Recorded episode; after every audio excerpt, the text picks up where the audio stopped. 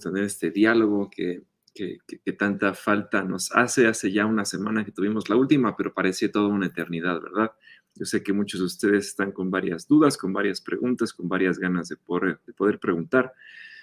Y uh, queremos saber ustedes cómo están, que nos platiquen cómo les ha ido, qué tal su semana, qué tal su puente, qué tal su segundo mes del año. Y vamos a por acá a preguntar al pastor él cómo está, qué hizo en su puente, cómo se la pasó de su cumpleaños, cómo está. Y bueno, a ver, hola, ahí está. Hola, hola, ¿cómo estás? ¿Cómo, cómo te fue en tu cumpleaños? ¿Cómo te la has pasado? Hola, yo muy bien, gracias a Dios. Un saludo para todos nuestros amigos y muy contento. Ahí estuvimos en León, Guanajuato, donde dicen que la vida no vale nada, pero que sí vale mucho. Y, y ahí celebrando la llegada al sexto piso, así es que muy contentos, eh, comiendo y disfrutando de eh, la comida típica del lugar y pasando unos, unos bonitos momentos como familia, así es que muchas gracias a todos, creo que todavía no termino de responder mensajes, no sé cuántos me llegaron, no los cuento, pero sí fueron muchísimos, muchísimos, así es que hay que darse tiempo para ir leyendo uno por uno y, e irlos respondiendo a todos. Pero muchas gracias a todos y un, un abrazo con mucho, mucho cariño. Está bueno, pues gracias a todos los que lo hicieron así. Y bueno, pues, ¿qué te parece si iniciamos y empezamos a, a, a ver algunas de las dudas, de las preguntas que también ya nos han dejado? Pero antes Oramos. Señor, te damos gracias porque tú eres bueno, porque nos permites poder tener este momento, este tiempo de diálogo entre todos nosotros. Te pedimos por cada persona que nos esté escuchando que tú los bendigas y permitas que puedan tener una buena tarde. Gracias porque también eh, acaba de pasar el puente y porque eh, tenemos, tenemos la oportunidad de, disfrutar tiempo contigo durante este martes. Nos ponemos en tus manos para poder escuchar qué es lo que tú quieres enseñarnos durante este día y gracias porque eres bueno con nosotros. Te amamos y te bendecimos en el nombre de Jesús. Amén. Muy bien. Bueno, por acá vamos a empezar con Katy Oruga, que nos manda saludos desde Querétaro, y Omar Lomelí. Saludos. Manuel Alzúa nos dice, buenas tardes, pastor. Gilberto Rocha, Joel, bendiciones para todos ustedes. Saludos desde Cotitlán. Por favor, oración para que mis ojos eh, salen, sanen, yo creo, no queden células. Gracias desde Cotitla. Claudia Arellano, por acá también nos saluda. Eneida Aranda. Dulce Tobar te pregunta cómo le fue en su cumpleaños, pastor. Bueno, ya nos contaste que te fuiste a Guanajuato, ¿verdad? Donde la vida no vale nada. Así dicen. ¿Quieres contar algo más a Dulce? Pues eh, realmente a, mí me gusta mucho, coinciden, en esos días se da la Feria de León, así es que coinciden y nos gusta ir, la comida, lo que ve uno, los espectáculos, etcétera, etcétera. Es que es un bonito tiempo que se puede pasar. Ya el, el domingo en la noche ya era imposible caminar ahí, así es que nos salimos, pero el, día en general fue genial y el sábado y domingo que estuvimos ahí la pasamos bastante, bastante bien. Ayer estuvimos un rato todavía por ahí, por la ciudad y ya por la tarde, noche, emprendimos el regreso hacia la Ciudad de México. Muchas gracias, Dulce. Eres muy amable. Que Dios te bendiga. Ahí está Dulce. Bueno, y mencionarle a la gente, yo nada más que iniciamos tarde porque ya estábamos por empezar cuando nos visitó un ministerio que se llama Passion, Passion Life o Pasión Vida. Entonces ellos venían a platicar con nosotros sobre, sobre el defender la vida desde la concepción y nos dejaron esta figurita de un bebé en sus nueve semanas de gestación, que si ustedes lo alcanzan a ver, pues se ve perfecto en su constitución, ya tiene sus manitas, sus piecitos, incluso los deditos, y es de nueve semanas.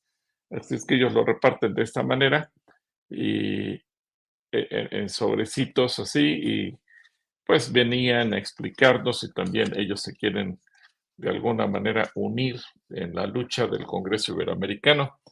Entonces, ya tuvimos que saludar a nuestros hermanos para tampoco dejarlos aquí de pie en la, explanada, en buena recepción, mejor dicho, y ya nos hicieron favor otros hermanos aquí mismo de el grupo de oficinas de atenderlos, pero obviamente ellos querían saludarme y querían conocer al pastor, etcétera, etcétera.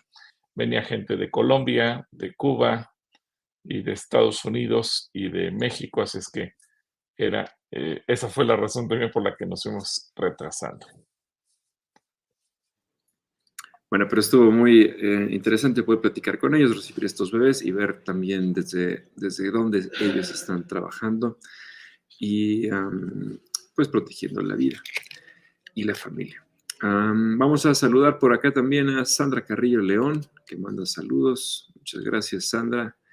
Abigail nos dice, qué gusto verlos. Pensé no iba a alcanzar a ver el programa de hoy. Pido oración por mi sobrinita Natalia se cayó hace unos días y se pegó en su carita. Eh, perdió un diente para que ya no tenga dolor. Muchas gracias. Oramos por, eh, por tu sobrinita Abigail. Cuídala para que no ya tenga dolor y no, ya no se caiga. Ana Areli también manda saludos. Olga Tobar Castillo, bendiciones. Dulce Tobar, qué bueno que la pasaron genial, gracias a Dios. Rosalía Negrete también por acá eh, dice gran bendición, Pastor Claudia Arellano. Dice, perdón que hasta ahora me comunico con ustedes, les agradezco sus oraciones que les pedí para la cirugía de mi rodilla y venta de un terreno. Todo salió bien, gracias a Dios. Ah, pues que nos platique su testimonio, a ver, salió bien de la, de la cirugía y si ya vendió el terreno. Felicidades, Claudia. Muchas felicidades por, por eso, Claudia. Nos da gusto y gracias por contarnos. Full Hernández, mira, por acá anda Full. Buenas tardes, Pastor Gil y yo. Saludos desde Ojo de Agua. mandamos un saludo Full. Seguro en Ojo de Agua se están echando unas, unas donas ahí Full. Saludos, Full. Ah, Ruth Meneses eh, nos dice, doy gracias a Dios porque la semana pasada me libró de un accidente muy serio. Al desmontar de una yegua se me atoró el pie en el estribo y mi yegua no se movió. Qué bueno que no, no se cayó, Ruth. Eh, te mandamos un saludo, Ruth, y qué bueno que estás, que estás bien y no pasó eso a mayores.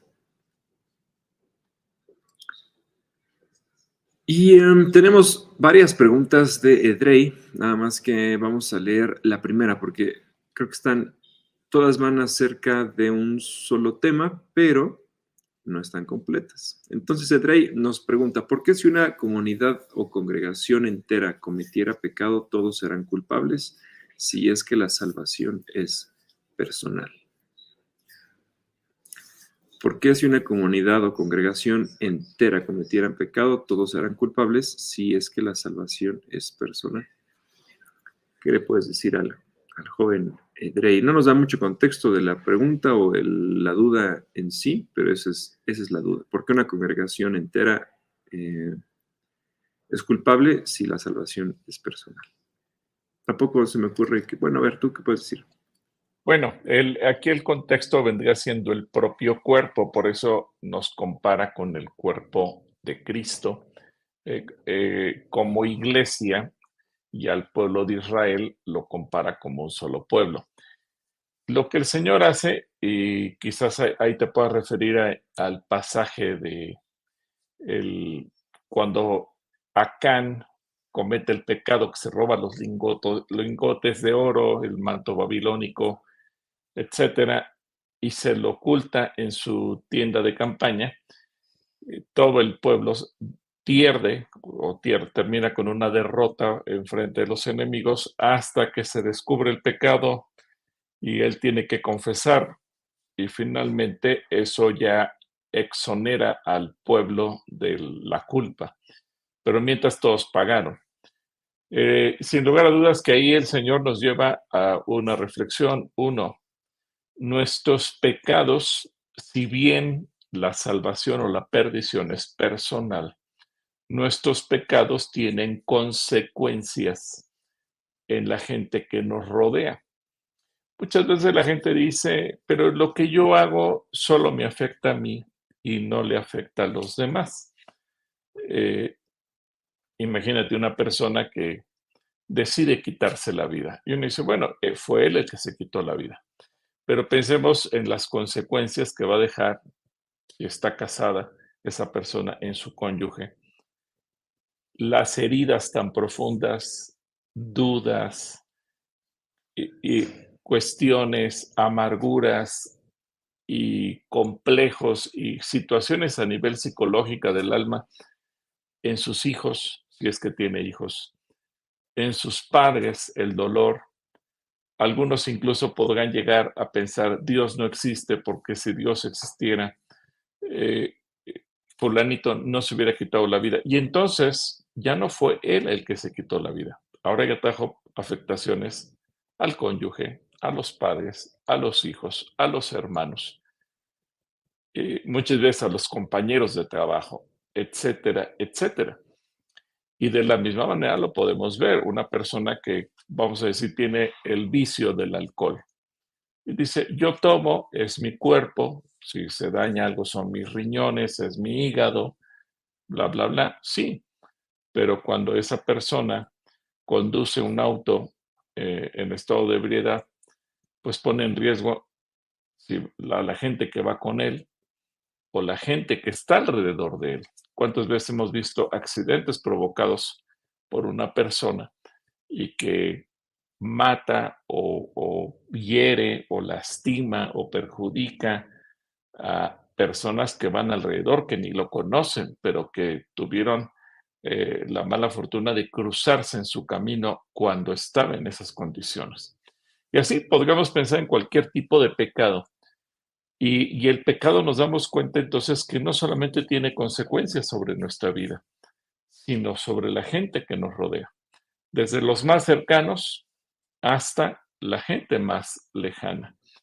Y, recuerdo eh, hace años una, en una iglesia, un, el, que era pastor se divorció, se volvió a casar, y uno diría, bueno, es su vida, es su decisión. Sí, pero cuando este individuo presenta a la nueva esposa como la nueva pastora, mucha gente de la congregación perdió la fe, pensó que era una falla del cristianismo, pensaba que había fallado Dios, pensaba que había fallado el Señor, cuando quien falló es su nombre.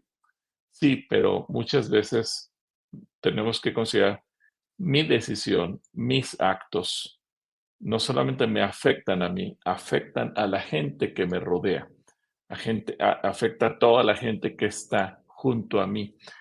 Y ese es el punto que tenemos que considerar. Así es que, sí, estrictamente el pecado afecta la salvación personal, pero aquí en la tierra lo que hacemos no muy pocas veces se limita a situaciones personales.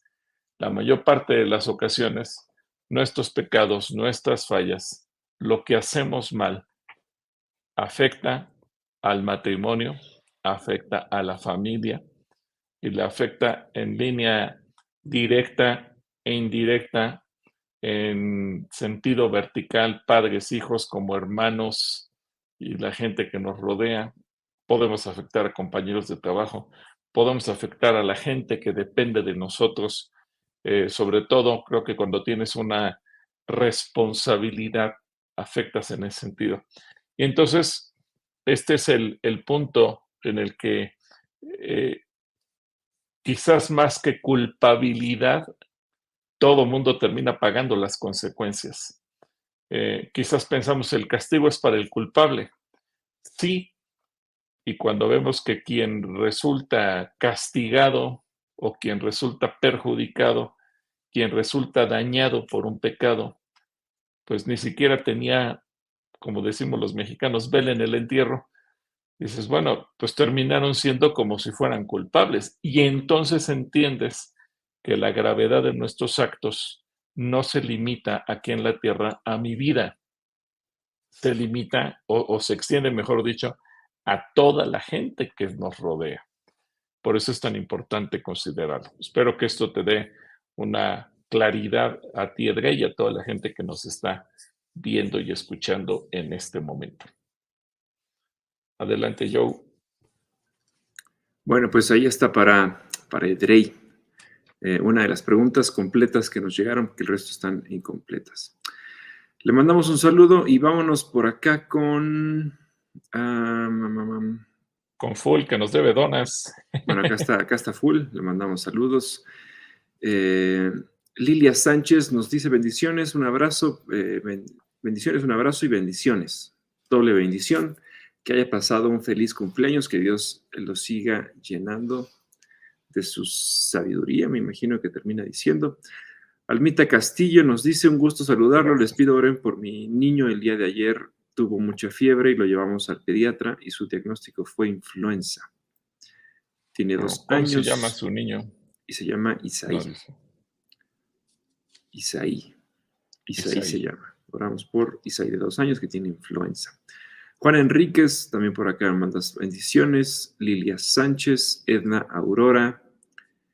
Dice, ¿podría explicar la diferencia entre ofrenda y holocausto? Ofrenda y holocausto.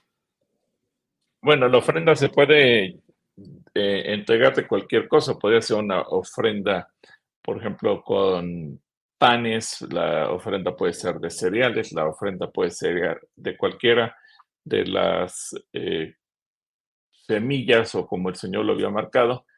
Y el holocausto y la ofrenda también pueden ser animales que pueden ser sacrificados. Eh, holocausto tiene su origen en las palabras todo quemado. Digamos que eh, es no solamente sacrificar la vida del animalito que se está entregando, sino quemarlo por completo. Por eso se pone sobre las brasas, sobre el altar de leña, y ahí se, se pone al fuego hasta que se consume y queda prácticamente carbonizado, hecho cenizas. Entonces, holocausto siempre va a estar en el fuego. La ofrenda no necesariamente va a pasar por el fuego, sino que puede ser una ofrenda mecida, puede ser una ofrenda preparada con aceite, puede ser una ofrenda eh, combinada con alguna otra cosa, pero el holocausto siempre será quemado. Así que espero que esto también te aclare, Edna, tu duda y gracias, gracias por escribir. Te mandamos saludos, Edna. Eri Cerecero por acá nos dice, en números 22 se relata la historia de Balaam y Balak. ¿Por qué si Dios ya le había autorizado a Balaam ir con Balak, le sale al encuentro y lo quiere matar? Qué buena pregunta y qué buena eh, historia de tenemos como ejemplo, mi querida Eli Cerecero. Mira, esto es la lección que Dios nos da de un hijo berrinchudo que ya sabe cuál es la voluntad de Dios, pero a pesar de eso insiste. Balaam era un profeta de Dios, no cabe duda. Y al principio de la historia parece que es un hombre sensato, porque cuando llegan los funcionarios de Balak a decirle, oye, te ofrecemos dinero para que tú vengas y hagas este trabajito y maldigas al pueblo de Israel, él dice, yo no puedo hablar si no es de parte de Dios, déjenme consultarlo. Y a pesar de que le llevaban dinero y honores y demás, él dice, yo no puedo hacer nada si Dios no me autoriza. Y Dios le dijo, no, creo que ese no era más que suficiente.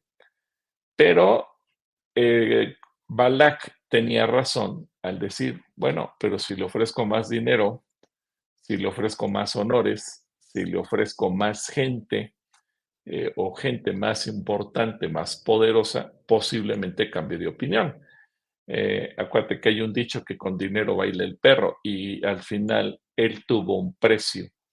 Él sabía la respuesta, él ya sabía que Dios tenía un no rotundo, pero obviamente él se vio seducido cuando vio más dinero, cuando vio más honores, cuando vio gente más importante. Y entonces dijo, bueno, déjenme preguntarle a Dios. Y aquí viene la trampa, porque entonces Balaam pensó, posiblemente Dios cambió de opinión porque me están dando más dinero. Posiblemente Dios cambió de opinión porque me están dando más honores. Posiblemente Dios cambió de opinión porque viene gente más importante. He ahí la trampa. El no de Dios es rotundo. él no va a maldecir a su pueblo. Y eso él lo sabía. Pero él insistió en ir con Dios. Así que Dios lo pone a prueba y dice, está bien, ve.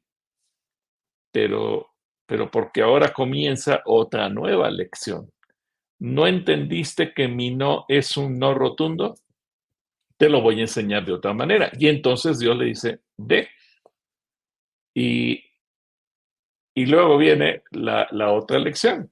E, e, e, él, insistió, posiblemente Dios cambie de opinión porque me van a dar más dinero, voy a cobrar mejor, me van a dar más honores. Eso lo sedujo. Y la siguiente lección es porque el ángel de Jehová se le para enfrente y se supone que era un profeta, o más bien era un profeta que escuchaba a Dios, que tenía comunicación con Dios. Y lo extraño es que siendo un profeta, y un profeta ve el mundo espiritual. Es una de las capacidades del profeta, ver el mundo espiritual. Pero como profeta no ve al ángel del Señor. Pero, oh sorpresa, resulta que quien sí lo ve es la burra.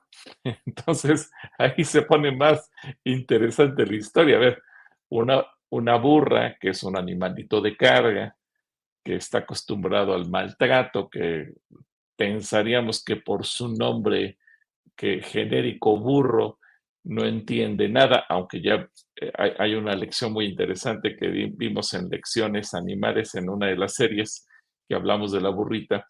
Eh, nos eh, se lleva él otra lección. Tu animalito puede ver el mundo espiritual, pero tú no lo puedes ver. Y la tercera lección que Dios le da es, en todo lugar donde tú vayas, yo te voy a poner en tu boca lo que vas a decir. Y aunque Balak se lo trae de sitio en sitio y cada vez ofreciéndole diferentes cosas, a ver si ahí la maldición se produce. Y, otra vez vemos la necedad y la torpeza de Balaam. Fíjate, es un profeta escucha la voz de Dios, habla de parte de Dios, pero es tan torpe que cae en el juego de Balak. Quizás desde aquí sí me lo puedas maldecir, quizás desde allá lo puedas hacer, quizás si te pones, y él cae en el juego y, va a donde Balak le dice. Él, él no tuvo la interesa, la integridad de decir no, porque a mí Dios ya me dijo que no y termina perdiéndose y tristemente no pasa la historia como un buen profeta de Dios, sino como un profeta que sí en algún momento escuchó a Dios, pero que fue seducido por el dinero, los honores y el poder, y eso le dio al, al caos, al fin, a una destrucción a su ministerio. Él es de las historias de los que habiendo comenzado en el, en el lado correcto, terminó con el bando equivocado y de la gloria terminó en la muerte. Así que esa es la historia y por qué razón Dios le, aparentemente le autorizó, pero porque él mismo no había aprendido la lección que tenía enfrente de sus ojos. Un saludo, Eli, que Dios te bendiga.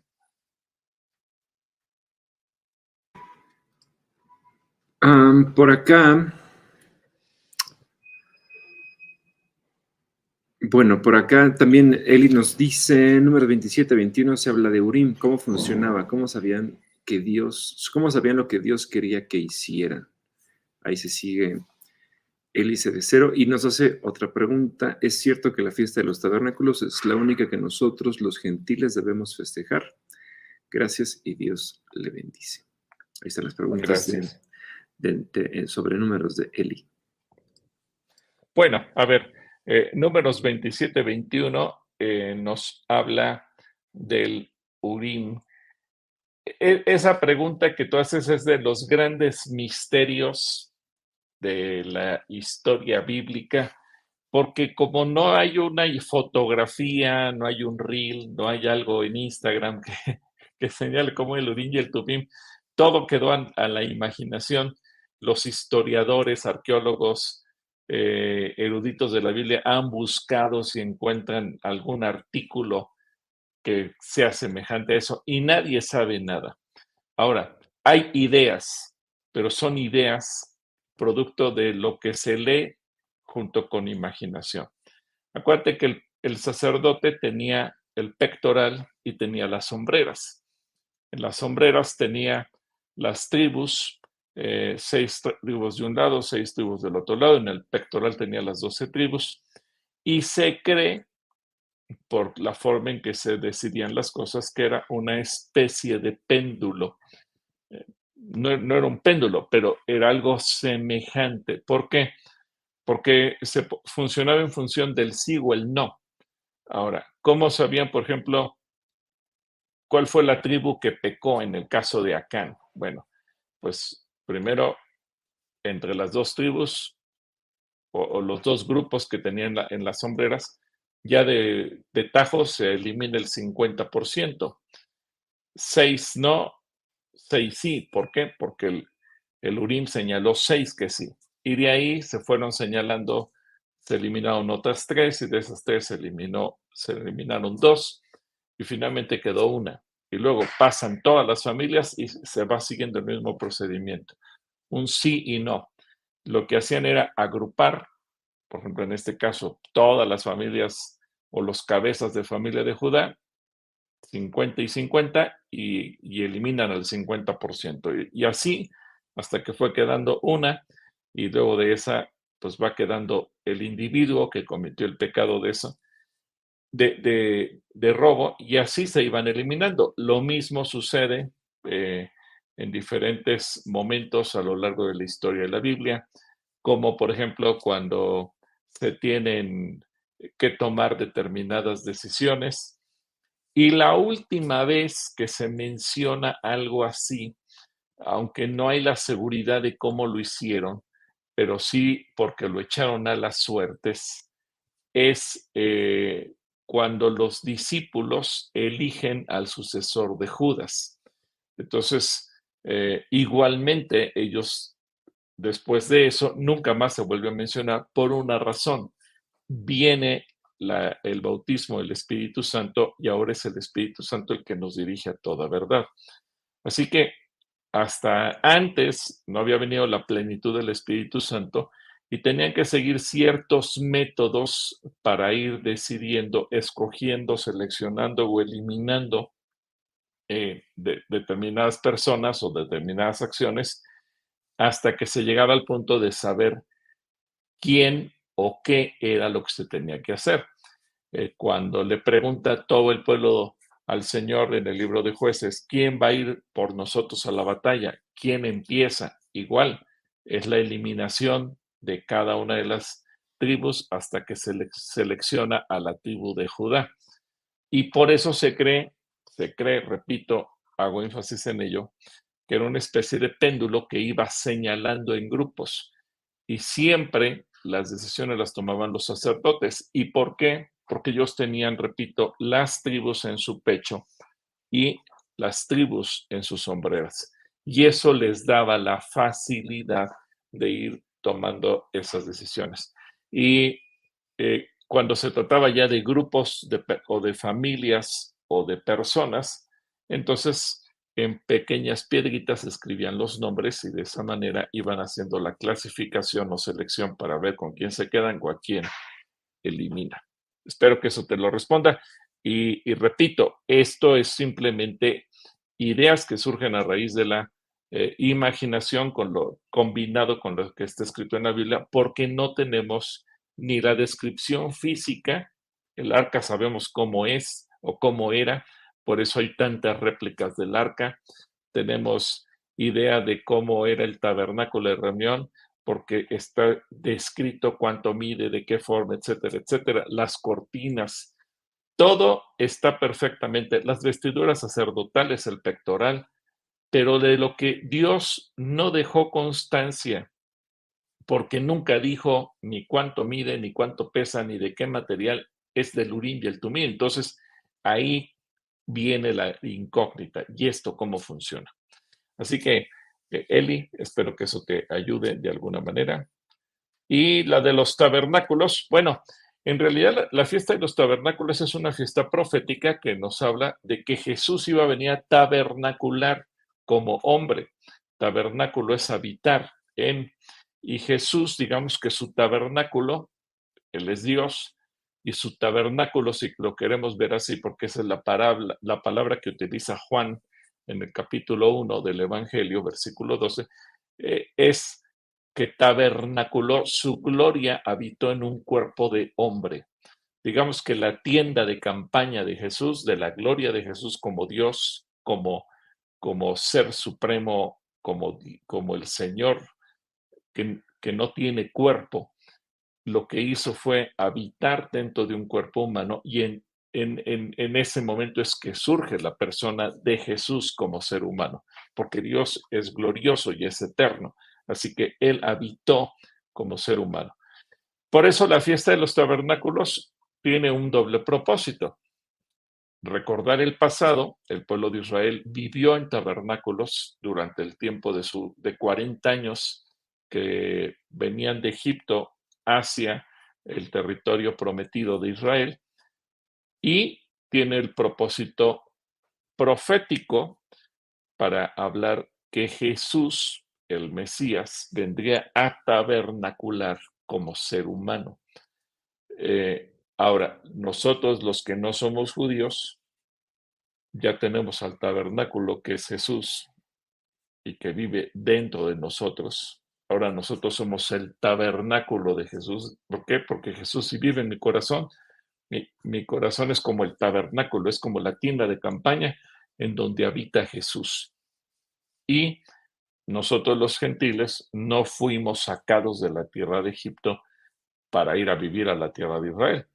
Así que es una linda fiesta. Los, en Israel es interesante, pero en los centros comerciales tú vas a ver que venden tienditas de campaña y, así como aquí en México venden arbolitos de Navidad, eh, previo a la Navidad de todos los colores, tamaños y gustos eh, naturales, de pino, de aluminio, plateados, blancos, verdes, como tú los quieras. Eh, bueno, en Israel venden esas tienditas o casitas que parecen tiendas de campaña, de tela, de madera, de plástico, la gente, si tiene un departamento y tiene una terracita, lo pone ahí. Y no es que vivan ahí, no es que pasen ahí las noches durante la fiesta, sino que la ponen como un símbolo y a veces a manera un poco de representación, se meten unos minutos, hacen una oración y se salen. Hay, hay gente que tiene dinero para comprar una tienda gigante donde cabe toda la familia hay gente que tiene dinero para comprar una tiendita chiquita, entonces van entrando de uno por uno. Es decir, la fiesta hoy en día la gente la celebra de muy diversas maneras, pero ya es algo eh, para ellos eh, el recordar, y eso a mí me gusta mucho del pueblo de Israel, la identidad. Aunque los judíos de hoy estén tan lejos históricamente del tiempo de Moisés, ellos siguen diciendo nosotros habitábamos en tiendas de campaña o en tabernáculos y Dios nos sacó y nos llevó a la tierra prometida. Esa es la identidad que tienen como pueblo y que es única. Y como nosotros eh, que no somos judíos, pues no podemos decir lo mismo, porque aunque somos parte del Israel espiritual, sí, pero, pero no podemos usurpar algo que no nos corresponde. Lo que sí compartimos es al Mesías, a Jesús, que así como vino y habitó en el cuerpo humano de Jesús, que murió y fue crucificado, ahora Jesús vive en nuestros corazones y el Nuevo Testamento dice que somos el templo. Recordemos que el tabernáculo fue sustituido por un templo. Así que nosotros podríamos decir somos el tabernáculo o somos el templo del Señor. Espero que eso también quede eh, claro para toda la gente que nos está viendo y escuchando. Que Dios te bendiga, Eli. Querena Cero por acá nos dice, eh, buenas tardes, Pastor Gil y yo, mis preguntas están en, Levítico 24, 5, pues, 21, 4, 5, 18 y 19. Habla de los efectos por los cuales no deberían de acercarse el tabernáculo del Señor, que significan los siguientes, ¿qué significan los siguientes términos? tonsura en el cabello, mujer infame y defectos de los hombres sobrado y empeine. Gracias. Bueno, muchas veces este tipo de preguntas se resuelve usando otra versión, una versión distinta para ver cómo lo traducen o cómo lo dicen. Eh, Era lo que iba a decir, que pusieras otra traducción. Vamos a hacer eso. A ver, ¿tú quieres decirle algo mientras en lo que abro eh, la... Por eso recomendamos siempre leer otras, otras versiones, porque, por ejemplo, la palabra tonsura, pues ya prácticamente nadie la utiliza. Casiodoro de Reina la utilizó para traducir allá en el año de 1500 y fracción, y bueno, pues ahora ya nadie lee eso, ¿verdad? Pero, eh, o nadie, nadie usa esa palabra. Y hay muchas palabras que van cayendo en desuso y ahora nosotros podemos, con una traducción más reciente, comprender mejor el uso de las palabras. Pero ya nos pusiste tú, Querena, el, el, pasaje, Levítico 21, 4, 21, 5, 21, 18 y 21, 19. Así que yo ahorita lo va a colocar en la pantalla y eh, saldremos de duda. A lo mejor en la, en la multiversiones, si tienes la multiversiones para que, eh, o la traducción en lenguaje actual, es muy bonita esa traducción, eh, o, o, la nueva traducción viviente también, que tiene muy bonito vocabulario, también la nueva versión internacional son traducciones muy, muy interesantes, así es que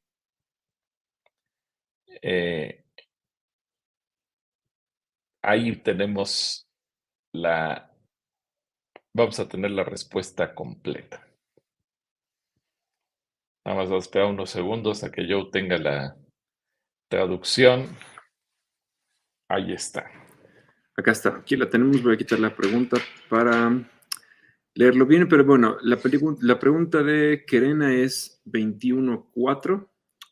Eh, dijiste que la, de, vamos a leer, eh, por acá dice, el único cadáver que podrían, el único cadáver que podrían tocar sería el de algún familiar o pariente cercano. Por ejemplo, podrían tocar el cadáver de una hermana que nunca se haya casado y que nunca, y que haya vivido con ustedes. Pero si estuvo casada, no deberían tocar su cadáver. 5 nos dice, no deberán afeitarse la cabeza ni recortarse la barba, ni herir su cuerpo como lo hace gente cuando está de luto. Eso es tonsura en el cabello. Y luego el 18 nos dice... Ah, Perdón, Joe, eh, eh, eso te explica si tú has visto, Kerena, a los, a los judíos, los rabinos. Regularmente ellos tienen la barba larga, larga, larga, larga. ¿qué hacen para no verse desaliñados? ellos lo que hacen es que la barba se la van enredando y se ponen así como tubitos, los tubitos delgaditos que usan las mujeres para enchinarse el cabello, y ellos lo que hacen es que se la van, eh, eh, la van enredando en esos tubitos y con un pasadorcito, y entonces tú les ves así la, la barba abultada, pero aparentemente recortada, y entonces de esa manera lo ocultan, no, no se la cortan, eh, lo mismo hacen con su cabello y por eso es que usan también los cairelitos. Entonces tú ves así como que tienen los cairelitos, pero lo hacen de esa manera. Entonces, eh, la tonsura en el cabello sería el recortarse el, el, cabello y bueno, ahora sí, sí, dejemos que yo continúe con la lectura.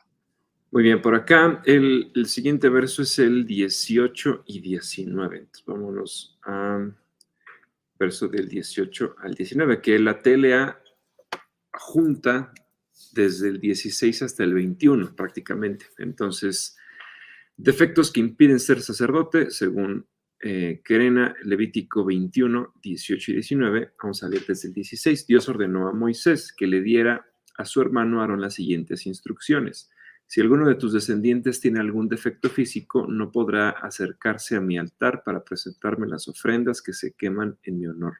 No podrá ser mi sacerdote nadie que sea ciego, visco, cojo, manco, jorobado, enano o que esté deforme, que tenga alguna enfermedad de la piel o que tenga los testículos aplastados.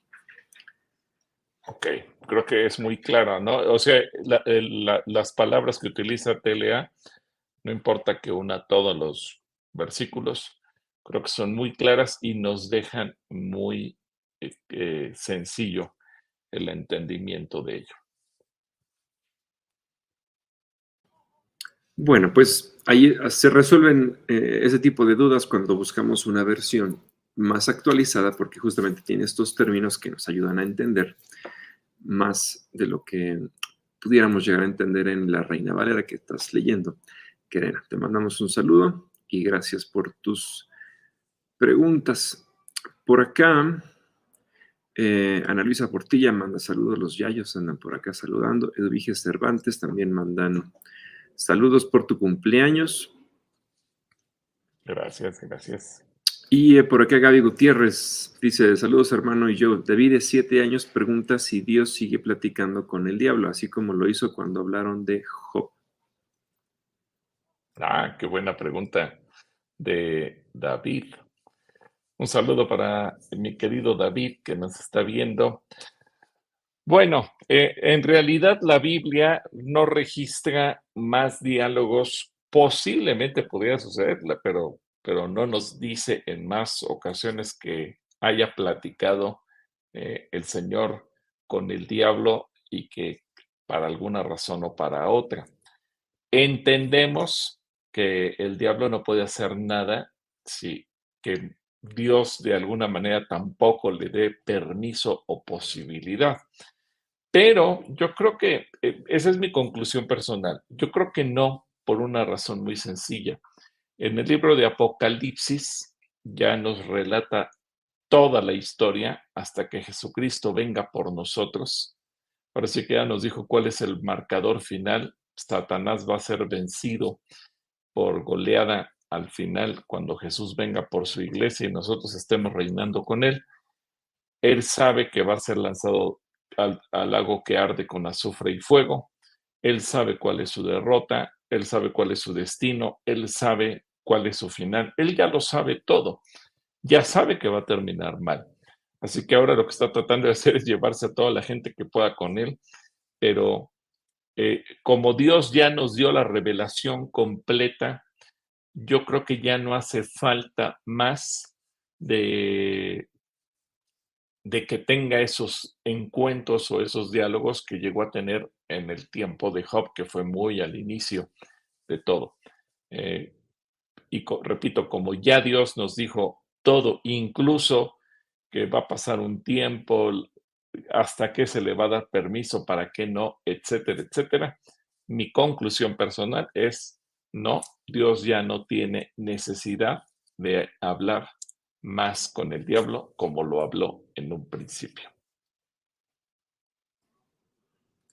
Pues ahí tienes, David. Para Josué y para Gaby. Pimplín te manda saludos para, David. para David y para Josué. Para David y para Josué. Elianay Martínez por acá nos dice, favor, por favor, todas las personas con eh, oración por todas las personas con cáncer. Alma Rivera, que está hospitalizada. Oramos por Alma y por aquellos que tienen cáncer. Adriana López dice que siempre aprende mucho con nosotros. Querena Cerecero, esta pregunta ya la resolvimos alguna vez. ¿Cuáles serán las hierbas amargas? ¿Serán los berros que conocemos hoy en día? ¿Qué puedes decirle acerca de las hierbas amargas a, Querena? Sí, ya lo habíamos mencionado. De hecho, hay varias eh, hierbas amargas en Israel. Eh, yo creo que también por cultura, entonces, ¿tú qué opinas yo? Porque tú también has estado allá. Yo creo que por cultura, a los israelíes les gustan los sabores fuertes de las hierbas porque incluso en la ciudad de Jerusalén y obviamente en otras ciudades ves a gente vendiendo un pan que parecen bolillos gigantes. Con México le decimos los virotes así o los o baguette, unos que parecen bolillos pero grandotes, grandotes.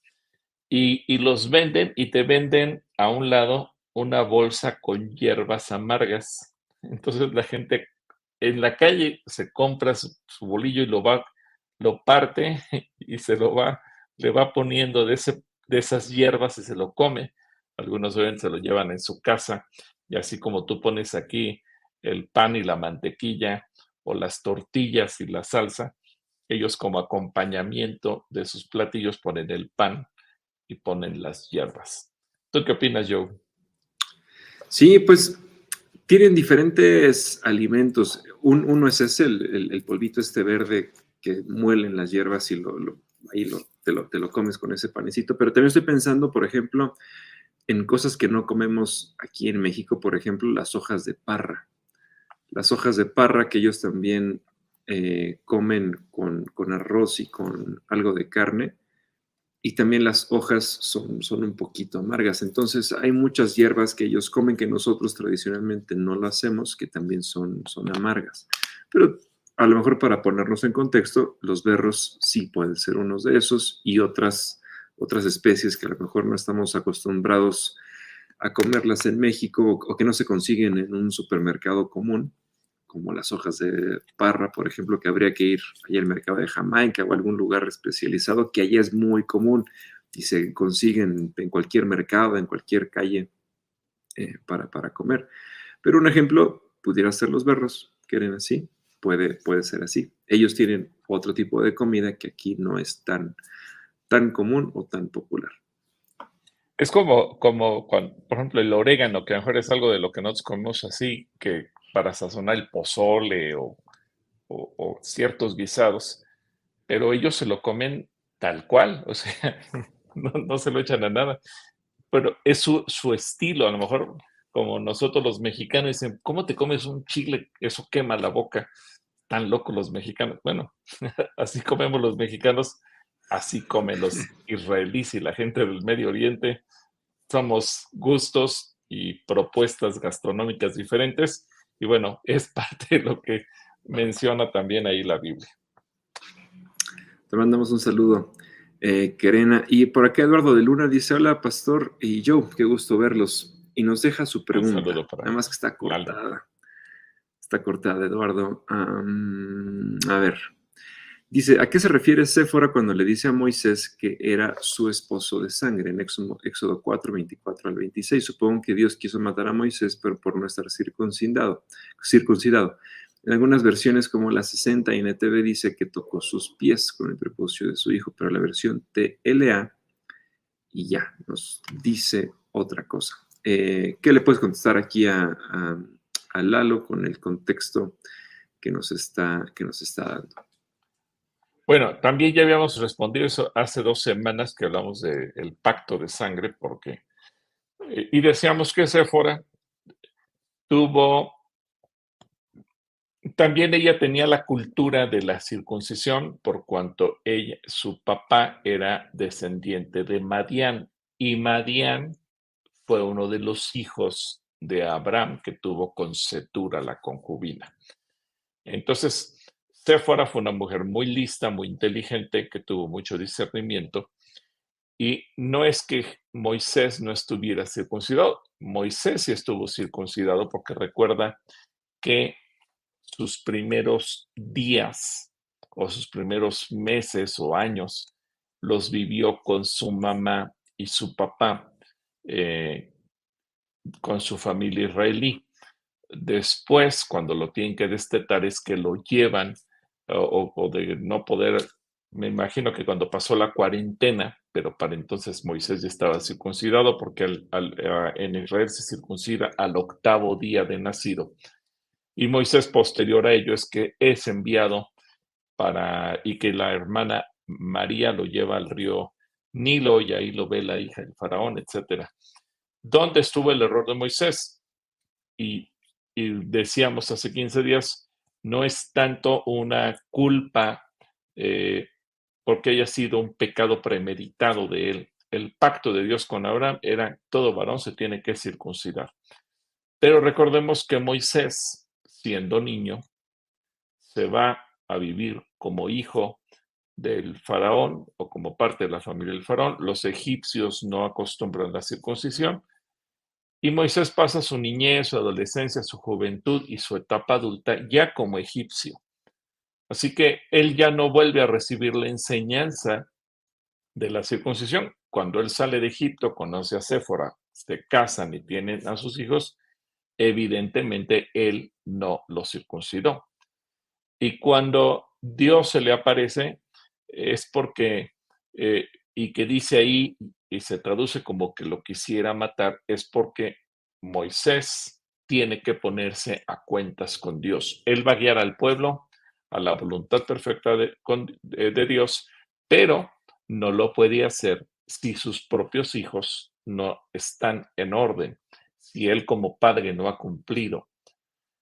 Y algo pasó, la Biblia no, no nos da tantos detalles, pero algo pasó en ese momento que Séfora entendió que se refería a la circuncisión. Y en el corte y el derramamiento de sangre es que Séfora entiende entonces que hay un pacto eh, un pacto de sangre que ella propició porque ella tomó la decisión. Decisión que salva a Moisés y decisión que, que perpetúa también eso.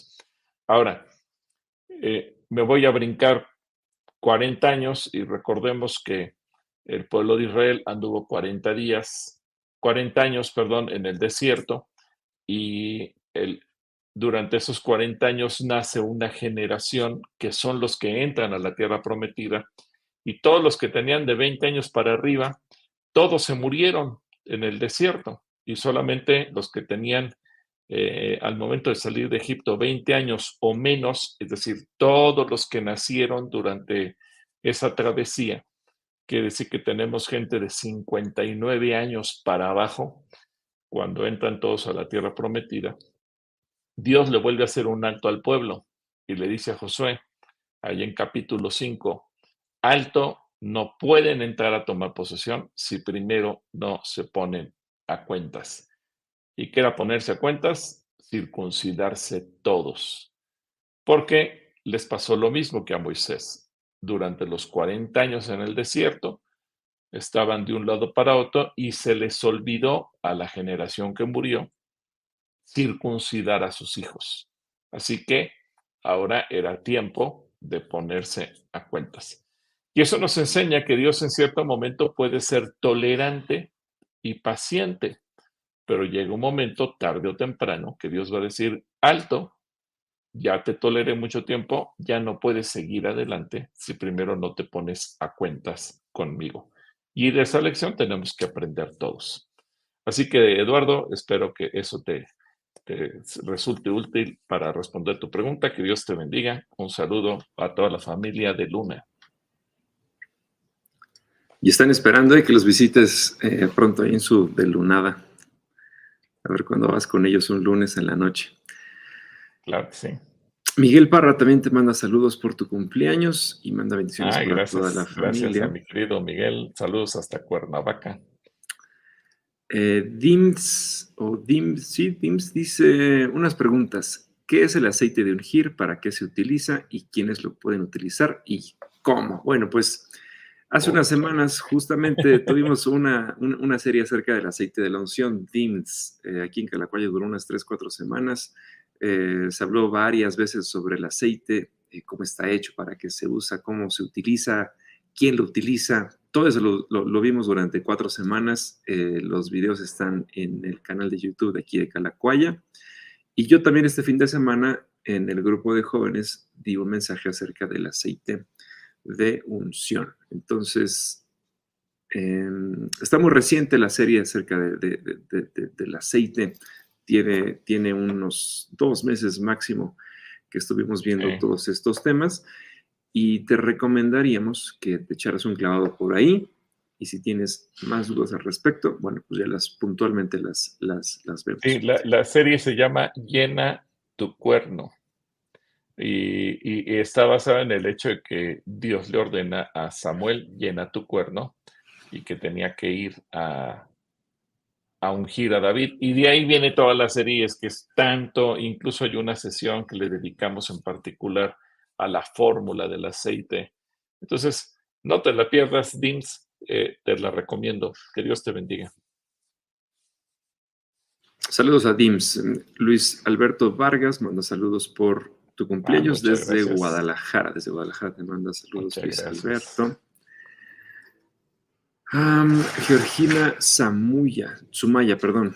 Georgina Sumaya dice, tengo una pregunta. ¿A qué se refiere el Salmo 68, 13? Pero ustedes se quedaron entre los rediles, alas de paloma cubiertas de plata, sus plumas cubiertas de oro fino. ¿O qué significa las alas de paloma cubierta y de oro fino. Salmos 68, 13. Está usando la Dios habla hoy.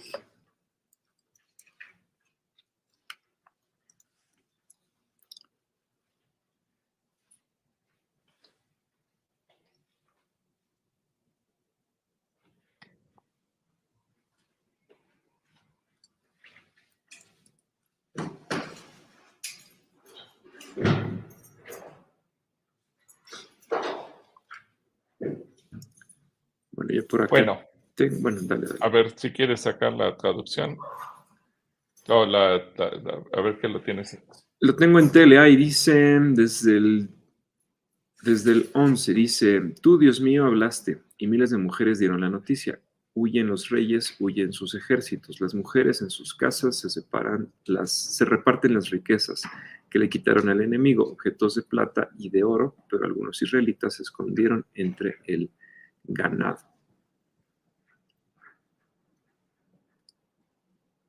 Bueno, el Salmo 68 en lo general nos habla de, como título tiene el Dios del Sinaí eh, y del santuario, y nos habla de cómo el mismo Dios que estuvo con el pueblo de Israel en el monte Sinaí es el mismo Dios que va a estar siempre al lado del pueblo. Y aquí se puede entender, y esto yo lo explico mucho en mis cursos de escudriñando las escrituras, que la profecía, vamos a ver que hay diferentes momentos en que se cumple. En el pasado se ha cumplido, en el presente se sigue cumpliendo y en el futuro se seguirá cumpliendo. Este es uno de los casos. ¿Por qué? Porque el pueblo de Israel, ya Dios le había dicho a Abraham, habitaría como esclavo en tierra ajena se cumplió con los 430 años que vivió en Egipto, pero luego nos habla del Sinaí, lo que pasó el pueblo y, en el Sinaí Dios los cuidó hasta que llegaran a la tierra prometida. Pero después se volvió a cumplir cuando fueron esparcidos, primero a Siria y luego a Babilonia, y luego se cumplió su retorno en tiempos de Esdras y Nehemías. Y luego se volvió a cumplir en la diáspora. Eh, y a nosotros nos ha tocado ver ahora el cumplimiento del retorno. Y es interesante, eh, ahora las palomas cubiertas sus alas de plata y de oro, puede estar hablando de la majestuosidad. Pero eh, lo mismo dice el profeta eh, Isaías, lo mismo que David. Ahora, pongámonos un poco en los zapatos de David o del profeta Isaías cuando dice, ¿quiénes son estos que vuelan como palomas? imagínate, si ellos en una visión profética, David o Isaías, que son quienes lo mencionan, vieron a gente volando como palomas, ellos nunca se imaginaron que esos eran aviones y que los aviones traigan multitud de personas. ¿Por qué? Porque como dice que el Salmo 68, el versículo 13, que aunque fueron esparcidos, regresan como palomas, y palomas en una eh, condición espectacular. Eh, Isaías también ve que el pueblo está regresando en forma de paloma. Entonces, eh, para ellos era imposible entender que era un avión. Ellos lo asemejan con lo que se conoce, una paloma. ahora, qué emocionante para nosotros ver que en nuestra generación se ha estado cumpliendo esa profecía y que hubo un ministerio que más o menos operó de 1970 a la fecha, que se llama Operación Éxodo 2. Operación Éxodo 2 se ha financiado con eh, aportaciones voluntarias de miles de cristianos o millones de cristianos en todo el mundo, iglesias incluso, para financiar el retorno de miles de israelíes a Israel. El caso concreto, Rusia, que Rusia no quería dejar salir al pueblo judío porque los veían con ciertos ojos de interés, pero lo que se hizo es como pagar un rescate Entonces se le ofreció dinero al gobierno ruso o de la ex Unión Soviética a cambio de la libertad de esos judíos. Y, obviamente con el dinero se hicieron dos cosas. Se pagó el rescate, se compró su libertad, pero también se, rentaron los aviones con los cuales ellos iban a viajar a Tel Aviv de regreso. Eh, qué interesante, pero al final mucha gente que aportó dinero tampoco era ni judía ni cristiana, pero lo hicieron como un acto humanitario. Y al final de cuentas, eh, queriéndolo o no, que, o no queriéndolo, sabiéndolo o ignorándolo, se cumplió la profecía. Y entonces los judíos volaron a Israel de retorno, independientemente de en qué país se encontraran del orbe, y regresaron como palomas. Así que una, una profesión muy interesante y gracias por tu pregunta, Georgina, que Dios te bendiga. Saludos a Georgina. Ahí ya estamos casi sobre tiempo, hay bastantes preguntas todavía. Nos dejan muchas preguntas por acá. Luis Vargas pregunta, Luis Alberto dice, me recomendaron mucho su curso de consejería, ¿cómo puedo tomarlo desde el principio de manera virtual? Mándanos tus datos y, bueno, no, en, YouTube lo vas a encontrar en la, en la página de Gilberto Rocha Margain, ahí está una, una lista de reproducción que se llama consejería o curso de consejería y ahí están todas las clases que están a tu disposición. Bueno, pues ahí está, Luis Alberto, ahí está el, en el canal del pastor, ahí está el curso. Eh, también BNK manda saludos por tu cumpleaños desde Cabo San Lucas. Ah, muchas gracias a BNK desde Cabo San Lucas. Un saludo hasta Cabo San Lucas. También Federico MU también manda saludos. Saludo a Fede.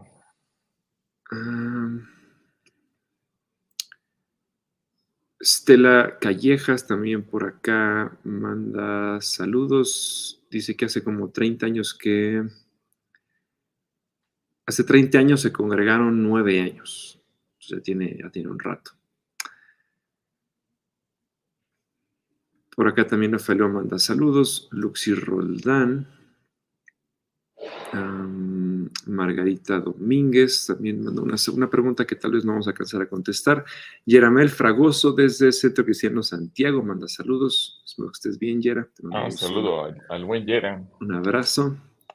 Eh, Luis Trejo Hernández también por acá manda saludos. Ana Balay también te manda felicitaciones en tu cumpleaños. Eduardo de Luna dice, esperemos que pronto nos acompañe en la transmisión de Lunada, que por cierto ayer ya extrañamos a Casi y yo. Ahí estuvimos todo un mes, pero sí, ya, los extrañamos. Eh, Yaranduiza, mamá Yara también manda saludos y hace preguntas que igual tal vez no nos va a dar tiempo de contestar. Sony Ramírez, Juan Enríquez, Ser Y, y. Desde Centro Cristiano Chamapa está Julieta y Sergio. Julieta y Sergio, por acá te mando saludos. Sí, vamos a dejar algunas preguntas por ahí en el tintero que si se conectan el próximo martes un poquito más temprano, vamos a poder contestarlas todas. Y agradecerle a toda la gente que manda saludos, a Alberto, a Luis, a toda la gente que está mandando saludos y felicitaciones. Muchas, muchas gracias a todos. Y pues vamos a orar, yo por toda, todas estas situaciones. Eh.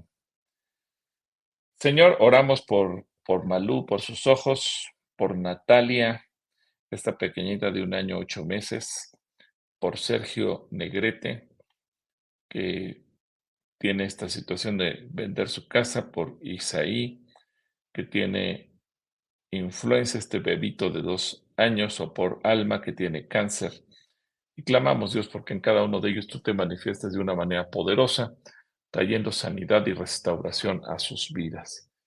Tú has dicho que si nos ponemos de acuerdo, dos o más, tú harás la obra. Y aquí estamos orando en el poder del acuerdo, sabiendo que tú harás esa obra maravillosa de sanidad en cada uno de tus hijos. Así como nos has respondido en otras ocasiones, confiamos en que lo harás también. Y te damos gracias, Dios, también por eh, la situación de Claudia, que pudo ser operada de su rodilla y salir perfectamente bien, que pudo vender su terreno. Y también te damos gracias porque tú libraste del accidente a Ruth y ella puede testificar de ello. Yo pido bendición para cada persona que se ha conectado, para cada persona que envía algún comentario, pregunta o felicitación. No importa, Dios, aún los que no enviaron nada, pero que están conectados y que en todo momento tu Espíritu Santo sea en cada uno de nosotros. En el nombre de Cristo Jesús. Amén. Amén. Pues que Dios les bendiga a todos.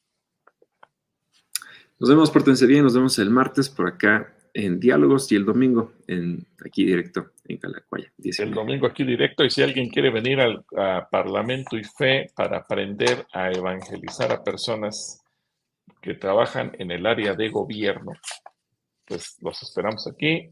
Eh, ya se anunció, el, jueves va a haber una salida a la Cámara de Diputados a las 3 de la tarde. Eh, sí es necesario anotarse para que se dé el acceso en la Cámara. Eh, solamente van a pagar el transporte los que se vayan desde aquí, pero si tú llegas por tu cuenta no tienes que pagar nada, pero sí anotarte, si no, no te van a dejar entrar. Y el viernes vamos a estar aquí desde las 10 de la mañana hasta las 4 de la tarde, me parece, y vamos a, tener un programa muy completo.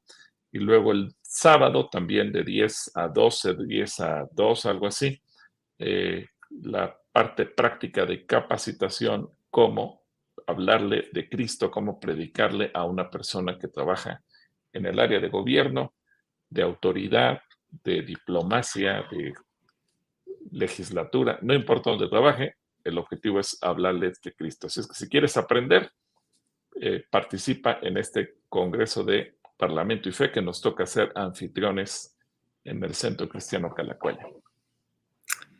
Pues acá está el Congreso, regístrense y los esperamos por acá eh, en, el, en el Congreso Parlamento y Fe.